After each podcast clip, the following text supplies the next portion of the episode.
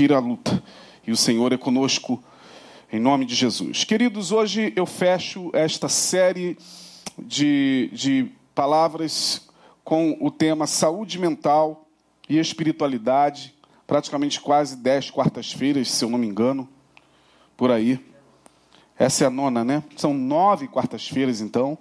E nessas nove quartas-feiras, nós percorremos um caminho dentro desse tema, que eu considerei um tema muito pertinente para compartilhar com vocês. Falar de saúde mental é, sem dúvida alguma, nos dias de hoje, muito, muito necessário, porque temos vivido dias onde a nossa saúde mental tem estado muito, muito comprometida com tudo que está acontecendo à nossa volta, com todo esse processo de ressignificação da vida e do mundo e de todas as coisas por conta é, desse, desse mal que se abateu sobre, sobre o mundo, ah, as notícias que nos chegam de todos os lados, e por mais que a gente tente blindar nossa mente, por mais que a gente tente, de alguma maneira, colocar um, uma blindagem é, nos ouvidos e nos olhos para para essas notícias não nos afetarem, inevitavelmente elas nos chegam, nos chegam pela televisão, pela internet, por um comentário de alguém, então nós estamos o tempo todo sendo bombardeados e em dado momento nossa saúde mental fica realmente muito comprometida, muito abalada. Todos nós, em algum momento, nos vemos ansiosos, nos vemos é, agitados, nosso corpo começa a dar sinais de que alguma coisa não está legal, a gente é afetado no nosso sono, é, somos afetados ao longo do dia no nosso trabalho, com uma série de preocupações diante de tudo que vem nos, nos chegando todos os dias. E assim sendo, eu achei por bem falar sobre saúde mental e espiritualidade nessas nove quartas-feiras, tomando por base primeira aos Tessalonicenses, do capítulo 15 ao 23, falamos fartamente é, sobre cada versículo e a sua aplicabilidade na vida a fim de que nós possamos fazer a manutenção da nossa saúde mental. Eu tenho procurado, na medida do possível, colocar a saúde mental ao lado da espiritualidade, e eu quero frisar que o tema é saúde mental e espiritualidade. Não é saúde mental e religião. Não é saúde mental e dogmas doutrinários, não é saúde mental e dogmas denominacionais, é saúde mental e espiritualidade. Porque a proposta da palavra é uma proposta trazida pelo Evangelho de Jesus de espiritualidade e não de religiosismo e não de uma prática religiosa específica que, uma vez fechada, se torna portadora de uma verdade absoluta. Não. Jesus não veio fundar religião, Jesus veio mostrar um caminho de espiritualidade. Por isso é saúde mental e espiritualidade. Falamos do, do versículo 15 ao versículo 23. Lá no 23, quando Paulo fala de corpo, alma e espírito, mostramos que há uma necessidade da gente cuidar dessas instâncias em nós. Temos um espírito que não vive só de pão, mas de toda palavra que sai da boca de Deus. Mas temos um corpo que vive de pão, que precisa do pão, o pão nosso de cada dia, dá-nos hoje. Mas temos uma alma, uma psique, uma mente que pode ser afetada, que pode adoecer, que pode sim vir a desenvolver transtornos emocionais, os mais variados. E dentro dessas instâncias, nós vimos alguns, alguns conselhos do apóstolo Paulo para que, em entendendo esses conselhos, a gente possa fazer a manutenção destas três instâncias que nos compõem, basicamente falando a compreensão básica é essa, de que o homem é feito de corpo, alma e espírito. Lembrando que essa é uma visão básica dos gregos, essa visão tripartida do homem, corpo, alma e espírito, é uma visão dos gregos. É, por exemplo, por que, que eu estou falando isso? Porque ah, uma, uma visão oriental, por exemplo, uma teologia oriental já vê o homem de uma maneira um pouco mais diferenciada. Uh, a própria medicina tradicional chinesa ou a medicina oriental já trata hoje as doenças de uma maneira completamente diferente da medicina aqui do Ocidente, aqui dos países do Ocidente. Então a gente tem que entender isso, porque se não entender isso fica complicado. Mas tomando por base de que o homem é composto de corpo, você tem um corpo. Você precisa cuidar do seu corpo. Você precisa fazer exames regulares, você precisa fazer exercícios, nós falamos isso. Você precisa se alimentar corretamente. Você precisa acatar as recomendações médicas.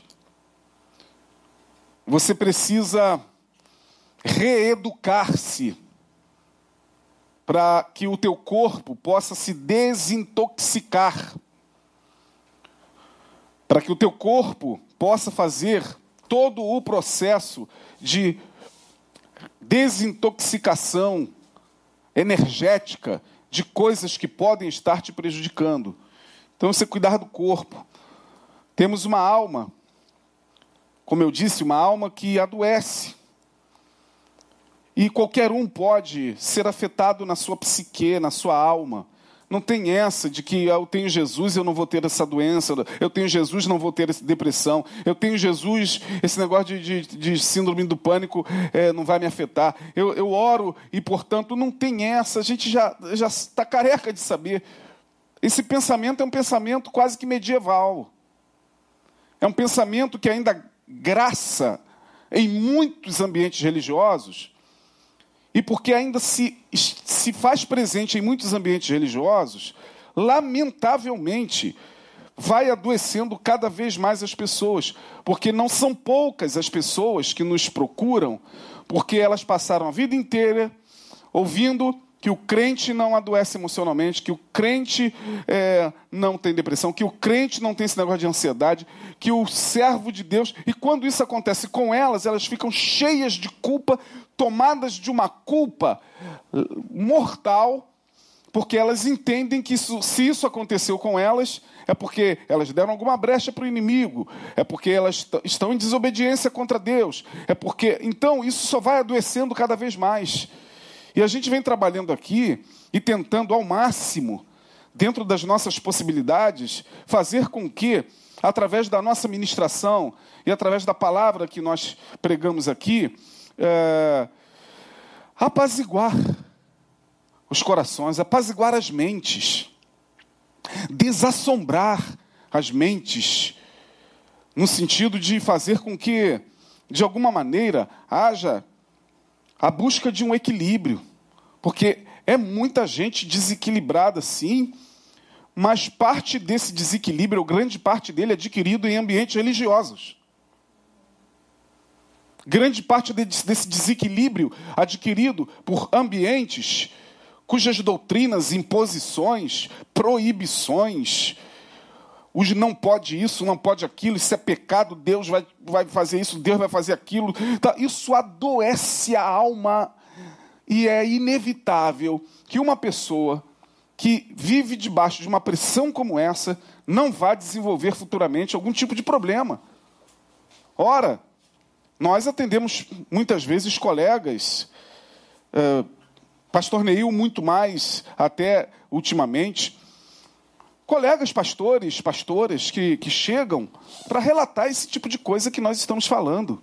Então, minha gente, é, o propósito dessa série de, de mensagens foi fazer com que você entenda que não tem como desenvolver a saúde mental abdicando da espiritualidade. A espiritualidade deve se fazer presente.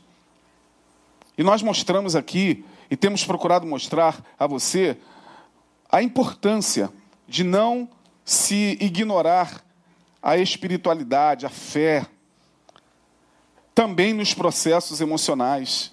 Tem como a gente separar uma coisa da outra.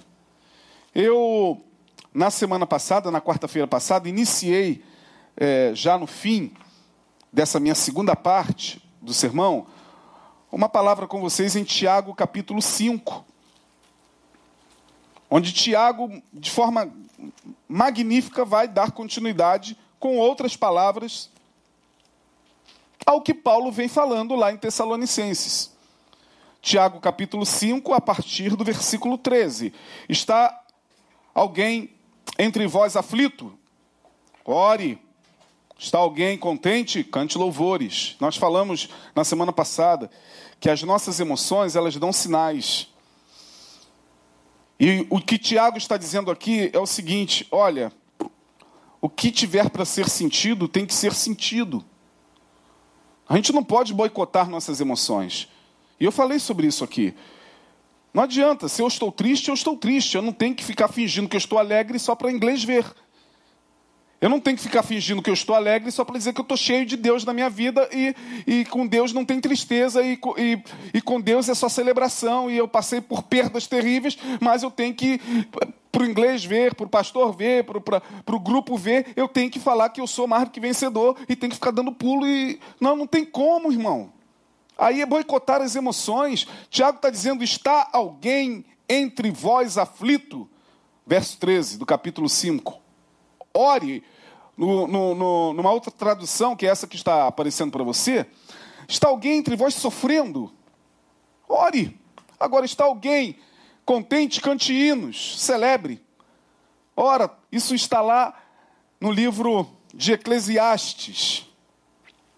Eclesiastes diz a mesma coisa com outras palavras, que a gente tem que regozijar no dia da alegria mesmo, celebrar, porque o dia da tristeza chega, é inevitável.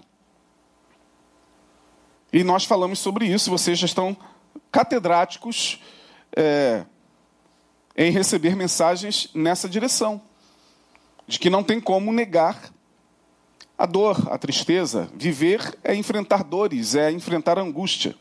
Nós falamos sobre, sobre a questão de então não ignorar os sinais emitidos pelas tuas emoções. Falamos também sobre aproveitar as oportunidades que a vida dá. Se é para celebrar, celebre. É para se alegrar, se alegre. É para pular, pule. É para gritar, grite. É para cantar é,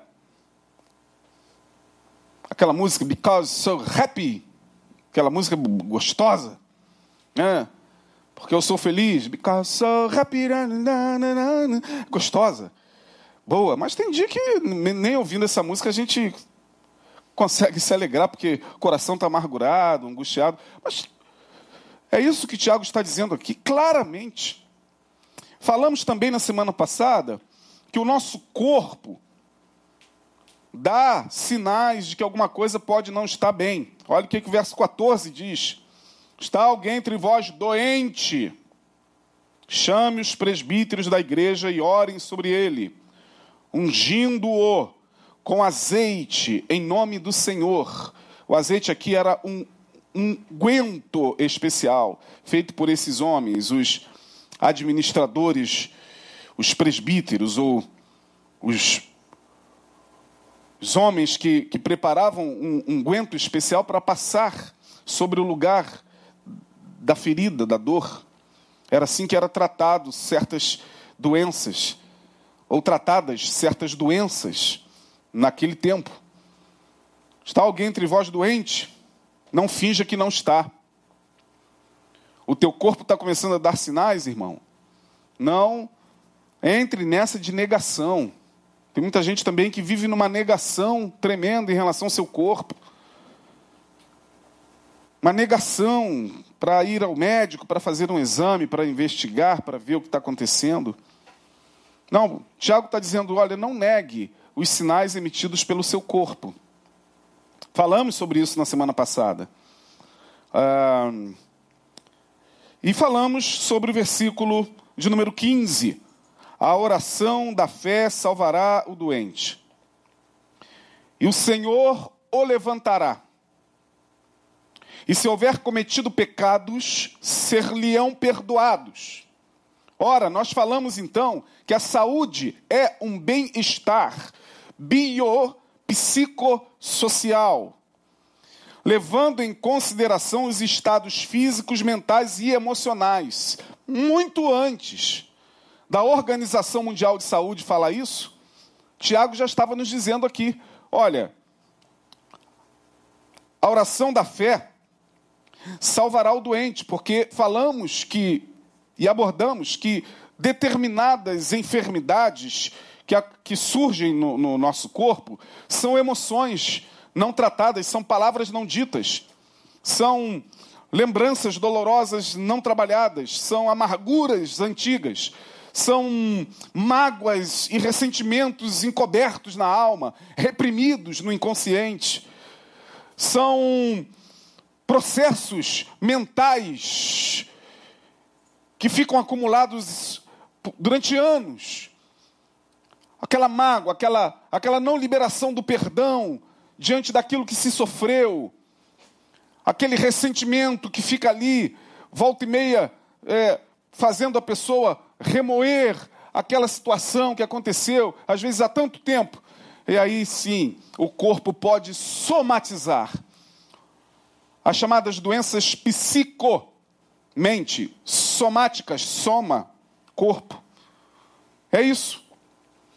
E hoje, você sabe muito bem disso, não preciso nem estar falando isso aqui para você. Isso é o óbvio.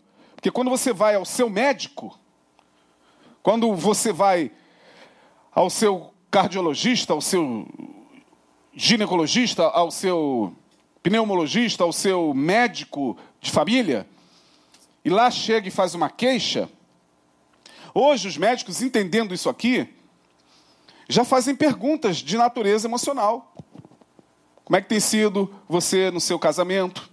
Como é que está a tua relação? Como é que está o teu dia a dia no trabalho? Como é que você está lidando com, com isso, com aquilo? Olha, mas eu vim aqui para reclamar disso. Mas por que, que o médico está falando isso? Porque hoje, depois de muito tempo, a medicina está se rendendo a essa visão mais abrangente, a essa visão mais holística. A igreja me parece que está começando a entender agora que a dor de cabeça que a pessoa carrega ao entrar no, no, culto e vai lá, pastor, ora por essa minha dor de cabeça, ora, aí o pastor vai lá, ora, e agora, ai, estou aliviado. É, que a oração da fé pode salvar o doente. Mas se a dor de cabeça for preocupação excessiva, for alguma coisa que está martelando ali, a pessoa não, não consegue resolver, ela volta. Então a questão toda não é atentar só para a doença física, mas para as doenças que no físico estão nos dizendo alguma coisa das nossas emoções. Saúde é um bem-estar, portanto, biopsicossocial, levando em consideração os estados físicos, mentais e emocionais. Não tem como, irmão. Somos seres integrais. Eu torno a repetir. Ah, essa visão espiritual, que, vi, que tem como objetivo trabalhar só o que é espiritual no ser humano, ela está pendente. Ela deixa de atender a outras instâncias, porque a, a palavra, e está claro, a palavra atende a todas as instâncias, não adianta. O próprio Tiago vai dizer aqui: olha, eu não posso olhar uma pessoa que está com fome e dizer, vai com Deus, eu vou orar por você, eu vou interceder por você. Tá, mas ele está com fome, o que, que você vai fazer? Não, já orei por ele, eu já ministrei a bênção sobre ele, eu já impetrei a paz sobre ele. Não, você tem que ir lá e, na medida do possível, estando em teu poder, dar o pão para ele comer, porque ele está com fome, o corpo está com fome. Então, ah, temos que atentar para todos esses detalhes da palavra, a fim de que a gente possa na medida do possível, tentar, de alguma maneira, manter a nossa saúde mental. próxima do, do, do equilíbrio, próxima, porque né, é, oscila. Assim sendo, hoje eu quero continuar e caminhar para o final dessa série de sermões, mostrando a vocês o versículo 16. Veja o que Tiago está dizendo aqui, dando continuidade à nossa linha de pensamento. Olha aí, está aparecendo para você aí na sua tela. Está aí diante dos seus olhos. Confessai as vossas culpas uns aos outros e orai uns pelos outros, para que sareis. E a oração feita por um justo pode muito em seus efeitos. Olha que coisa magnífica. Ah, que coisa magnífica. A palavra de Deus é magnífica, né, irmão? Tiago está dizendo o que eu estou dizendo aqui já há oito quartas-feiras, baseando-me em Paulo e em Tiago agora. Confessem as vossas culpas uns aos outros, ou seja, há coisas que nós não poderemos guardar por muito tempo. Há certas coisas que, ainda que você ache que tenha capacidade de administrar caladamente por muito tempo, vai chegar um momento que você vai sentir a necessidade de vomitar aquilo, desculpe o termo, de colocar aquilo para fora com alguém. Confessem as vossas culpas uns com os outros e orem uns pelos outros, ministrem uns pelos outros, para que vocês possam ficar sarados. Ora, o que, que tem a ver confessar culpas com ficar sarado? Tudo a ver. Porque culpa acumulada na alma fatalmente vai adoecer o corpo. Culpa acumulada fatalmente vai aparecer em alguma instância. Eu não estou aqui afirmando que todas as doenças que nos alcançam tenham necessariamente a ver com processos emocionais. Não, não estou falando isso. O nosso corpo é uma máquina também, que, eu disse, feita de células, feita de moléculas, feita de átomos. Isso tudo vai, com o tempo, envelhecendo. Então, vai ficando mais propício dependendo do, do, dos fatores externos, de uma genética que também pode, de alguma maneira, afetar, o corpo, obviamente, poderá ser afetado. Mas aqui, especificamente, Tiago está dizendo: olha, a importância de se confessar um ao outro aquilo que está pesando na alma. E, sinceramente, minha gente, muito antes das ciências humanas surgirem na Terra. Muito antes dos primeiros teóricos da psicologia surgirem no século XIX. Muito antes de Sigmund Freud, o pai da psicanálise, nascer no século XIX com essa ciência que para mim é revolucionária. Muito antes disso, já se entendia pela palavra de Deus a importância da fala, do falar, do colocar para fora. Ora, converse com os taxistas. Talvez eles tenham capacidade para dar uma palestra em um congresso de psicologia para vários psicólogos e vários psicanalistas. Porque o que eles ouvem, motorista de aplicativo hoje também, o que eles ouvem dentro de seus carros. Eu, às vezes, estou andando com um deles, eles falam: olha, cara, esse meu carro é um verdadeiro consultório. Porque o que a gente ouve aqui, irmão, às vezes viagens curtas e longas, a pessoa só entra aqui e fala. Fala de seus relacionamentos, fala de suas frustrações, fala de suas lembranças, fala a necessidade que o ser humano tem de falar. Não só motoristas de aplicativo, e de táxi, como também as donas de salão de cabeleireiro. as cabeleireiras, né? As cabeleireiras lá no salão, manicures. Nossa! A pessoa senta ali e ela às vezes até está com a unha boa, mas ela dá um jeito lá de tirar o esmalte da unha porque ela quer ir lá fazer a unha para falar, para confessar, para desabafar, para colocar para fora, para ser ouvido. Infelizmente, nós, nos dias atuais, temos pouquíssimos ouvidos misericordiosos.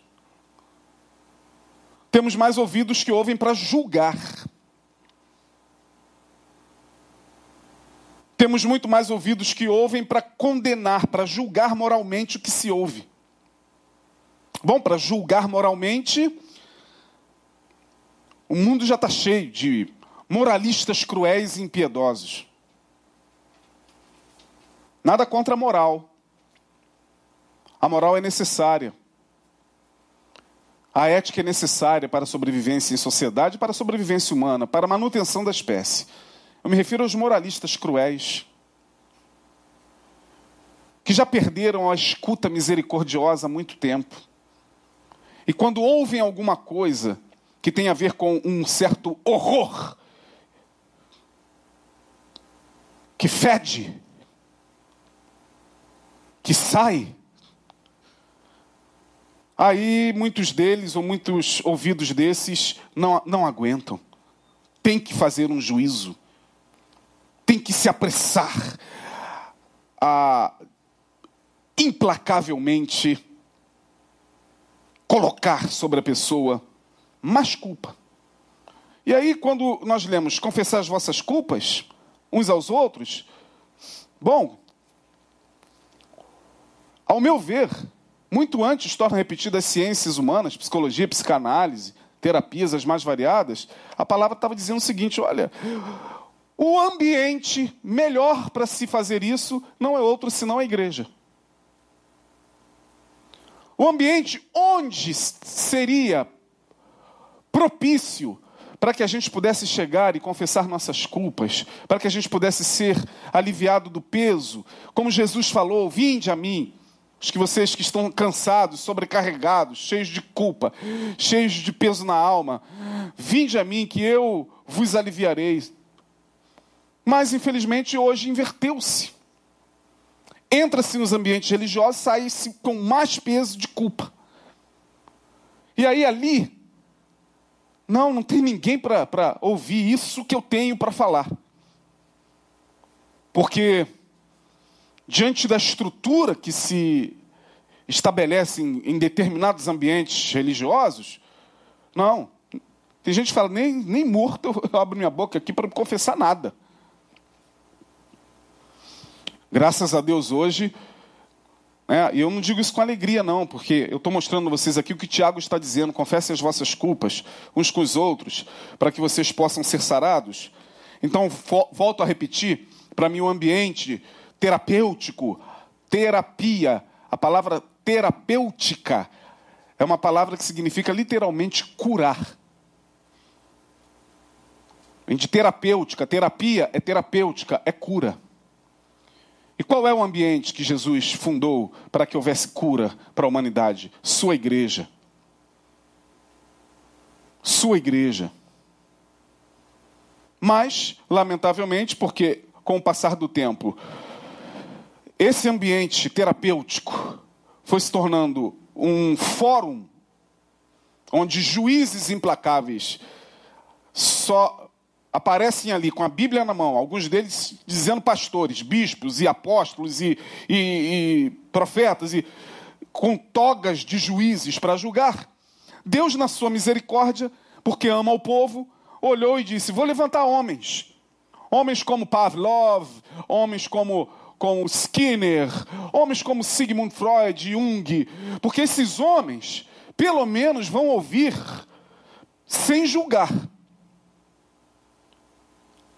Por isso que Freud falou aquela, aquela fala extremamente narcísica, ao meu ver, da parte dele, Sou suspeito em falar, mas foi uma, uma fala narcísica de Freud, quando ele disse a psicanálise chega para substituir os confessionários. Não era para ser assim, porque, ao meu ver, uma das mais brilhantes, é o, é o, é o meu parecer, eu costumo dizer a você que eu não estou aqui como dono da verdade, eu não estou aqui nem pregando é, doutrina alguma. Ah, quem doutrina a igreja é o pastor da igreja, que é o pastor Neil Barreto. Ele é o que doutrina a igreja Betânia. Nós apenas colaboradores pregamos e tentamos fazer com que você entenda. Não uma verdade, não estou aqui como dono da verdade, mas olha, eu vou dizer uma coisa para você. Uma das mais brilhantes invenções, eu não sei se eu posso chamar de invenção, da igreja oficial, da igreja católica apostólica romana, foi confessionário. Porque ali a pessoa chega, está o padre ali do outro lado, e ela chega e diz: Padre, eu pequei. Aí o padre pergunta: O que, que houve, meu filho? O que, que houve, minha filha? Eu fiz isso, isso, isso, isso. O problema é que, como eu disse, a religião não tem como fugir da penitência. Mas a penitência até que funciona, funcionava, funciona na cabeça de quem vai lá se confessar. Reze 20 Pai Nossos, ou Padre Nossos, é, reze 15 Ave, Ave Maria, e acabou.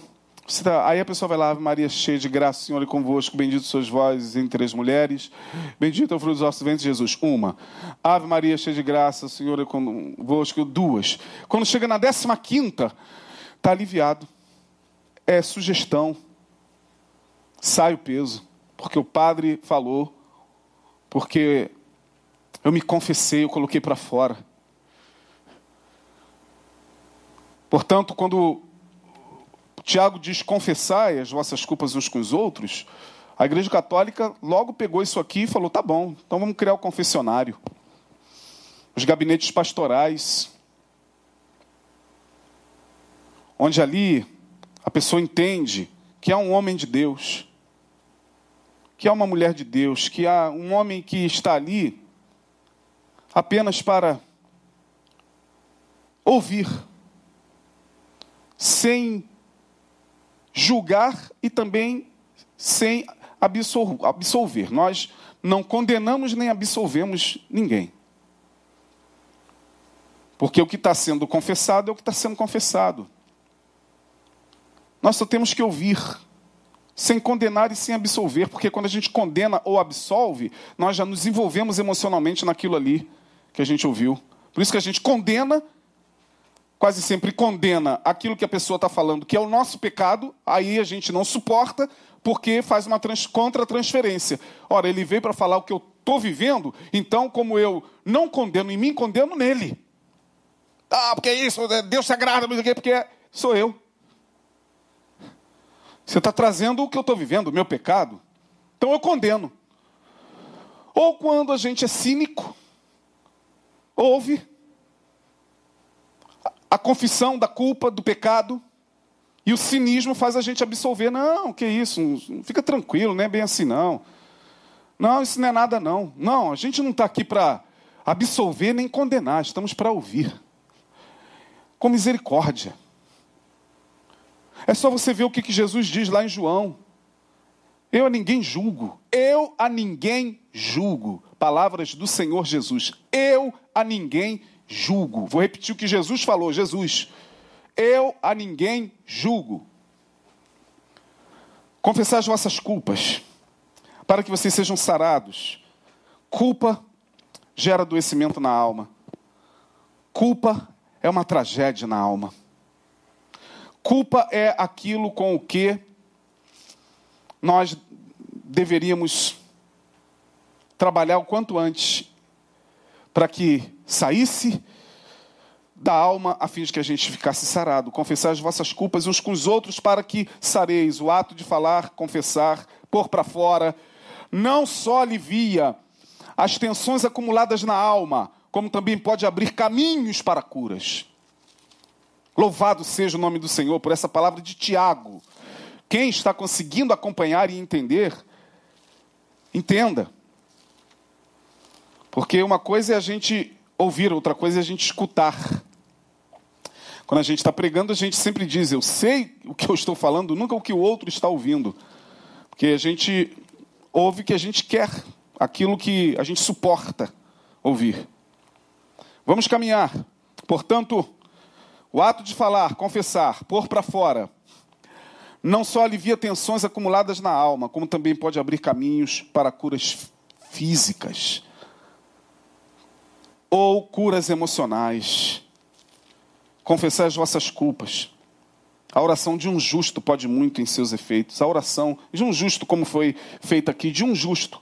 A irmã Wanda, quando orou aqui, essa oração de um justo pode muito em seus efeitos. Torna a repetir o problema hoje. Poxa, pastor, então é confessar, é confessar, mas agora tem que saber com quem vai se abrir, né?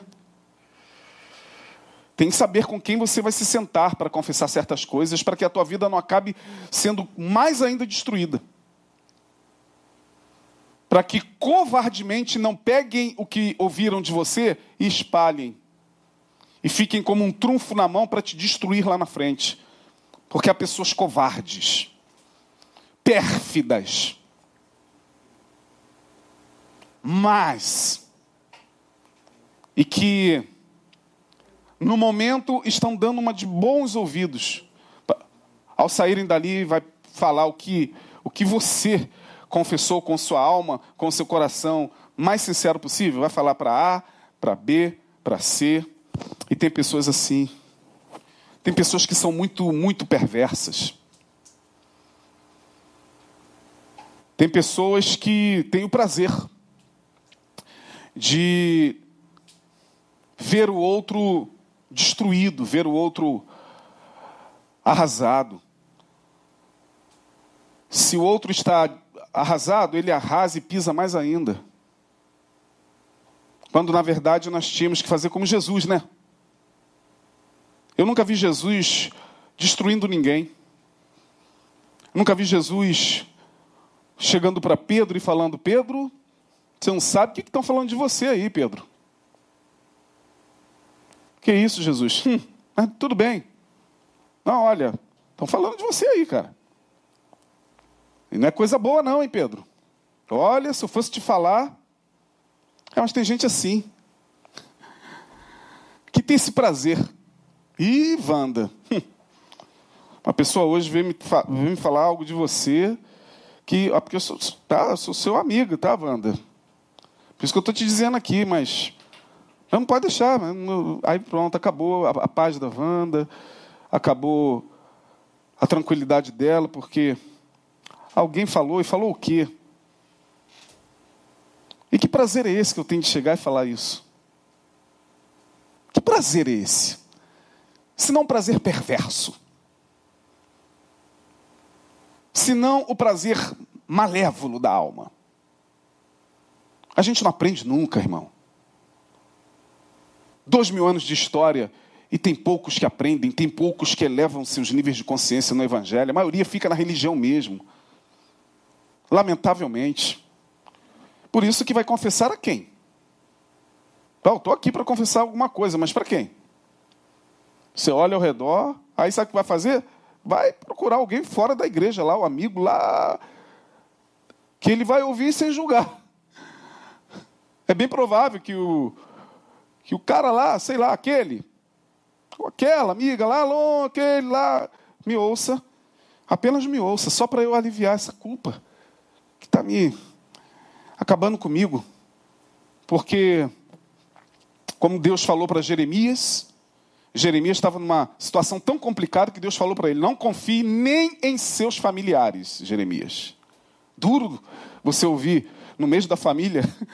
É, Maio é o mês da família e família é a coisa mais sagrada que existe. Mas imagina o profeta ouvindo de Deus: Jeremias, não confie nem nos da sua própria família, filho. Tá bom? É muito difícil. Caminhando o final, no verso 15, então, o ato de falar, confessar, pôr para fora, não só alivia as tensões acumuladas na alma, como também pode abrir caminhos para curar enfermidades físicas. E por último, os versos magníficos, que fecham essa série de sermões, versículo 17 e 18. Ah, que maravilha! Elias, Elias. Elias, o profeta. Elias que orou e o fogo caiu. Aleluia, eu quero ter a fé de Elias. Eu quero ter a intimidade que Elias teve com Deus. Elias. Elias era o que? Um homem sujeito às mesmas paixões.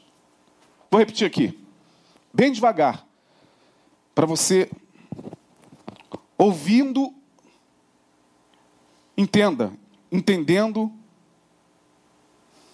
organize dentro de você a palavra. Elias era um homem sujeito,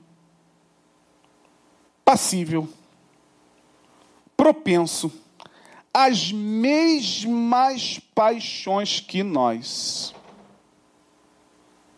Pô, não é possível. Que decepção, né? Tiago fala isso do, do, do grande profeta, do maior de todos os profetas. Não, Tiago está falando, ele era como eu, igualzinho a mim, igualzinho a você, homem. Um homem que temeu, um homem que entrou numa caverna com medo, um homem que, que não teve nem um pouquinho de vergonha de, de chegar para Deus e falar: Olha, me leva, eu não estou aguentando mais não. Um homem que pediu a morte. Ele não queria se suicidar, em momento algum. Ele, Elias não queria se suicidar, mas ele passou a morte pela cabeça dele. Você sabia? Você sabia que passou pela cabeça de Elias a morte? De tal maneira que quando você vai lá no texto, já leu com calma? Já basta, Senhor. O que é está fazendo aí, Elias? Senhor, já basta. Não estou aguentando mais, não. Mataram teus profetas, derrubaram teus altares, e agora tem uma mulher aí chamada Jezabel que quer a minha cabeça. Me leva logo. Perdeu o sentido para a minha vida. É isso que ele está falando. Elias. Elias. Aí você acha que isso acontece com você, irmão? Não, Elias era um homem sujeito ao mesmo patos. A palavra paixão é uma palavra grega que significa patos. P-A-T-H-O-S. Patos. O que, que significa patos? É a palavra que deu origem à paixão. Paixão é patos. Patos é uma palavra que dá origem a uma outra palavra que nós conhecemos. Patologia. Patologia significa doença. Portanto, para os gregos, estar apaixonado era estar temporariamente numa doença, numa demência. Para os eles entendiam assim: o cara se apaixonou por uma mulher. Os gregos entendiam: está temporariamente adoecido. Patos. E a paixão aqui, não é que Elias estava apaixonado por, um, por nenhuma mulher, não. Ele, tá, ele era um homem sujeito ao, ao mesmo, às mesmas paixões. Ou seja, paixão aqui de patos, de adoecer, é a paixão de Cristo. A Sexta-feira Santa é tida como a paixão de Cristo. Por quê? Porque é tido como o dia em que se comemora o adoecimento de Jesus na cruz. Jesus adoeceu, Isaías 53, todavia agradou ao Senhor moê-lo, fazendo-o enfermar. Ele estava ali, carregando todas as nossas doenças no seu corpo físico, debilitado. Paz, patos, paixão, é isso. Elias era um homem sujeito às mesmas paixões. E orou. Orou. Mesmo tomado pelo patos, tomado pela, pelo processo, orou. Pediu que não chovesse, e por três anos e seis meses não choveu sobre a terra. E outra vez orou, e o céu deu chuva e a terra produziu o seu fruto. Ora, eu termino dizendo, minha gente boa, que Elias experimentou então um processo patológico em seu viver. O fato de, de você viver uma experiência de sofrimento emocional não significa que Deus não está te ouvindo. Vou repetir. O fato de você estar vivenciando uma experiência de sofrimento emocional, estou com uma depressão, estou com uma, um síndrome de pânico, Deus, eu oro e, e, e não, acho que não acontece nada. Não, Elias também estava assim. Elias era um homem que estava adoecido também em algum momento da sua vida. E diz o texto: ele orou e não choveu, ele orou e choveu. Portanto, sofrimento emocional não faz com que os ouvidos de Deus se fechem para a tua oração. Portanto, você pode não ter palavras para orar, mas em pensamento, se você orar, Ele está te ouvindo. Ouviu Elias? Ouve a mim e a você e a todos nós, porque Ele ouve por Jesus Cristo, aquele que na cruz do Calvário humanizou de tal maneira a divindade. E eu termino dizendo que